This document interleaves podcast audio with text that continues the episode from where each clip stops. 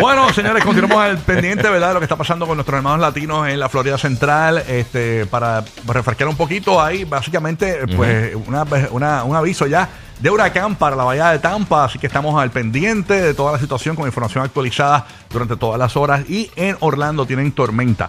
Eh, básicamente, Idalia. eh, Está pasando por La Habana en este momento Sí. como tormenta, ¿verdad? Exactamente, al oeste de Cuba.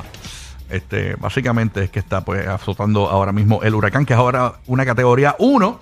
Ok. Este, según estoy viendo por acá, eh, el artículo dice que las condiciones del tiempo y del mar se deteriorarán progresivamente esta tarde y noche. A, eh, a esta hora, mañana miércoles, el centro del huracán estaría entrando a tierra entre...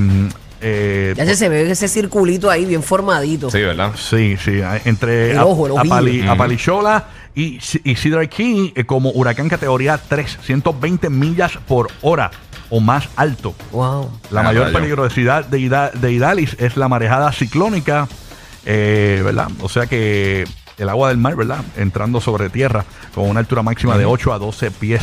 Así que si usted Oh. se encuentra en área de riesgo, escuchándonos en la bahía de Tampa, desaloje, señores. Porque Haga caso.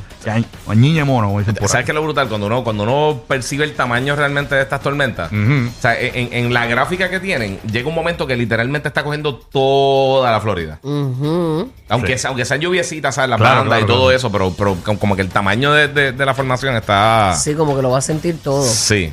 Así que, que aunque sea una lluviecita, por lo menos todo el mundo va a sentir. So, pendiente todo el mundo. vamos a estar pendientes eso. Ujú. Bueno,